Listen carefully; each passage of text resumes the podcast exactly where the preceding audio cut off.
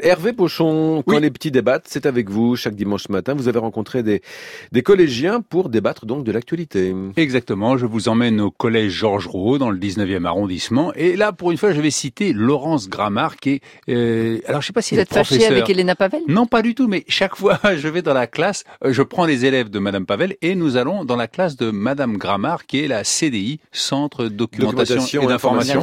Voilà. Et donc, gentiment, elle nous accueille et elle fait faire le silence aux autres élèves qui sont en train de lire.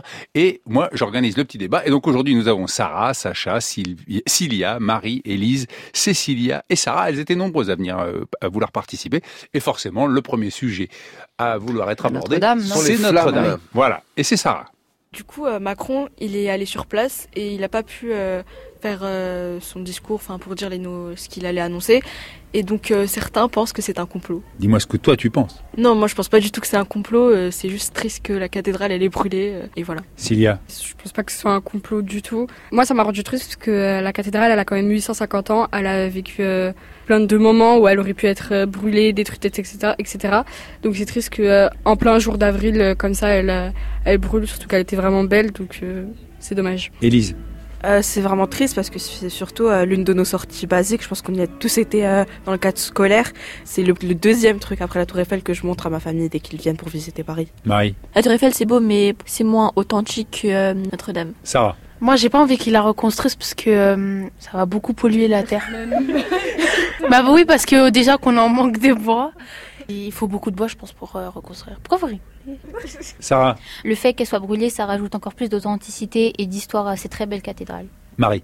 Je pense qu'ils devraient trouver par exemple des artisans qui savent faire la même chose qu'autant d'avant, parce que s'ils la reconstruisent avec euh, des nouveaux matériaux, ça va perdre son intensité. Je pense qu'ils devraient essayer de la reconstruire comme à l'ancien temps. Cilia. Je pense qu'il euh, y avait tellement de monde euh, qui était là pour déjà pour regarder Notre-Dame brûler. Alors si je déjà je comprends pas. Il y a déjà ils sont venus pour regarder Notre-Dame brûler, mais déjà ça a rassemblé tellement de monde même sur les chaînes de télévision et tout. Je pense que ça a fait pas mal d'audience. Donc je pense que enfin Notre-Dame qui brûle sur une chaîne et le discours de Macron sur une autre chaîne, je pense que ça aurait été pas Top. Marie. J'attendais ce discours depuis longtemps. Ça fait 4 mois, 5 mois que les jeunes ils sont dans la rue. Moi, j'attendais depuis longtemps. Sarah. Bah moi, je pense que Macron, euh, il aurait pu parler et, euh, et, dire ses mesures et annoncer ses mesures. Parce que je pense pas que sa présence, elle a changé grand chose euh, à la cathédrale et c'est pas lui qui a éteint le feu. Non, c'est pas lui qui a éteint le feu, mais euh, pas lui qui, l'a allumé non plus. Exactement. Mais ce qui est rigolo, c'est que la semaine dernière, je sais pas si vous vous rappelez, mais les jeunes disaient euh, reprocher à certains quoi, mais t'étais en face de l'immeuble du 19e qui a brûlé et t'as pas filmé? Et là, ils sont surpris que les gens viennent regarder Notre-Dame brûler. Ben maintenant, nous allons passer de Notre-Dame à la Mecque. Eh oui, parce qu'il s'est passé quelque chose à la Mecque sur les réseaux sociaux, évidemment. Cilia. En fait, ça part d'un adolescent qui a fait une blague sur la Mecque en mettant une photo de la mec et en disant euh, ouais il y a beaucoup de monde une the boîte. Du coup le enfin l'adolescent il s'est fait insulter, menacer de mort etc. Et du coup là il y a un hashtag euh, qui a été lancé pour euh, qui s'appelle je soutiens Hugo. moi je trouve ça hyper irrespectueux ce qu'il a fait. certes il mérite peut-être pas des menaces de mort, etc., mais ça reste irrespectueux envers euh, la religion. C'est quoi une boîte C'est une émission, euh, ils sont dans une boîte, euh, ils sont cachés, ils, doivent... sortir. Bref, c'est une émission pour les enfants. mais en fait, ça, ça se fait pas de dire ça.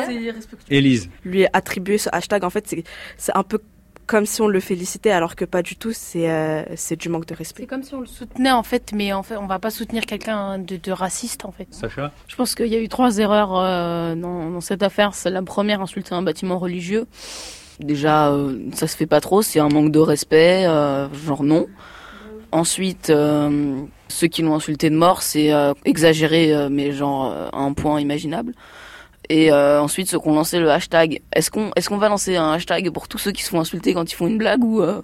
parce que là, on en a pour des années. Hein. Sarah. Enfin, après, c'est la liberté d'expression et ça me fait repenser à, à Charlie Hebdo. Enfin, c'est un peu la même, quoi. Se moquer d'une communauté religieuse, c'est moins grave que euh, d'insulter entre guillemets un monument religieux Bah il y a un truc qui m'avait un peu choqué par rapport à Charlie Hebdo, je l'avais vu sur euh, les réseaux sociaux et c'était juste après les attentats l'attentat de euh, de Christchurch euh, en Nouvelle-Zélande. Je crois qu'ils avaient représenté une caricature du prophète de l'islam. Il tenait un Coran et il y avait une balle qui transperçait le Coran qui est arrivée dans son cœur et il y avait écrit ah bah finalement le Coran ça protège pas des balles et ça m'avait choqué enfin par rapport aux victimes. Ouais. PTDR in the boîte et, euh, avait lancé euh, PTDR, donc mort de rire dans, dans, dans, le code des ados. Ah oui. Et c'est une émission d'un jeu télévisé de Gulli, la chaîne Gulli, effectivement. Voilà. Bon, bon et voilà. Et, on peut pas, et ça a dégénéré, et ça a dégénéré en insulte, effectivement. Bon. Il y a des choses C'est révélateur de, de, la façon dont fonctionnent les jeunes aujourd'hui. Exactement. Et euh, les Charlie Hebdo n'étaient pas loin. Et alors, autre sujet, dernier sujet, cette semaine, Enfance sans violence déploie une campagne de prévention contre les violences éducatives ordinaires. Et Cilia veut en parler. Mais euh, franchement, interdire les fessées, euh, c'est la base de l'éducation, euh, les fessées. c'est non, mais c'est vrai. Donc pas, j'avoue pas frapper, étrangler, faire saigner, tout ça, c'est de l'abus quand même. Mais des petites fessées de temps en temps, ça fait pas mal. Moi, je pense qu'il n'y a rien de mal à, donner des fessées à son enfant quand vraiment il le mérite et qu'il va pas comprendre autrement. les parents sont libres de décider s'ils peuvent donner une fessée ou non à leurs enfants. Il n'y a pas besoin de loi pour l'interdire. Élise. Et euh, je pense que de, de, nos petits coups qu'on a reçus euh, dans notre enfance, enfin maintenant on en rigole tous. Ouais, ouais c'est, c'est, limite euh, entre guillemets des bons souvenirs, un sujet dont on peut rigoler. Moi ça me faisait rire quand ma mère elle me frappait, franchement. On avait pas mal, on faisait, on faisait, on faisait exprès, on faisait exprès d'avoir mal comme ça. non moi c'était vraiment quand c'était mes frères qui se faisaient taper parce que sinon moi j'aimais pas en vrai. Pas. Marie. Moi j'étais en train de faire les courses avec ma mère, j'avais en plus j'avais des fausses lunettes parce que je voulais faire la star. Et ma mère elle a pris le, le, le paquet de lardon halal, l'a foutu dans la tête devant tout le monde. Et après, il y a un monsieur derrière moi, il a rigolé. Et après, il m'a filmé. Il y a une campagne donc contre les violences éducatives. Il faut rappeler que trois parents sur quatre ont déjà donné une gifle à leurs enfants. C'était les, statistiques qui étaient sorties à cette occasion. Merci Hervé Pochon. je vous en prie. À tout à l'heure, 8h53 pour votre temps de Pochon. Oh, je vous parlerai du plus vieux métier du monde. ah, je crains le pire. je crois que c'est autre chose que ce que vous pensez. Ah Il est 6h18.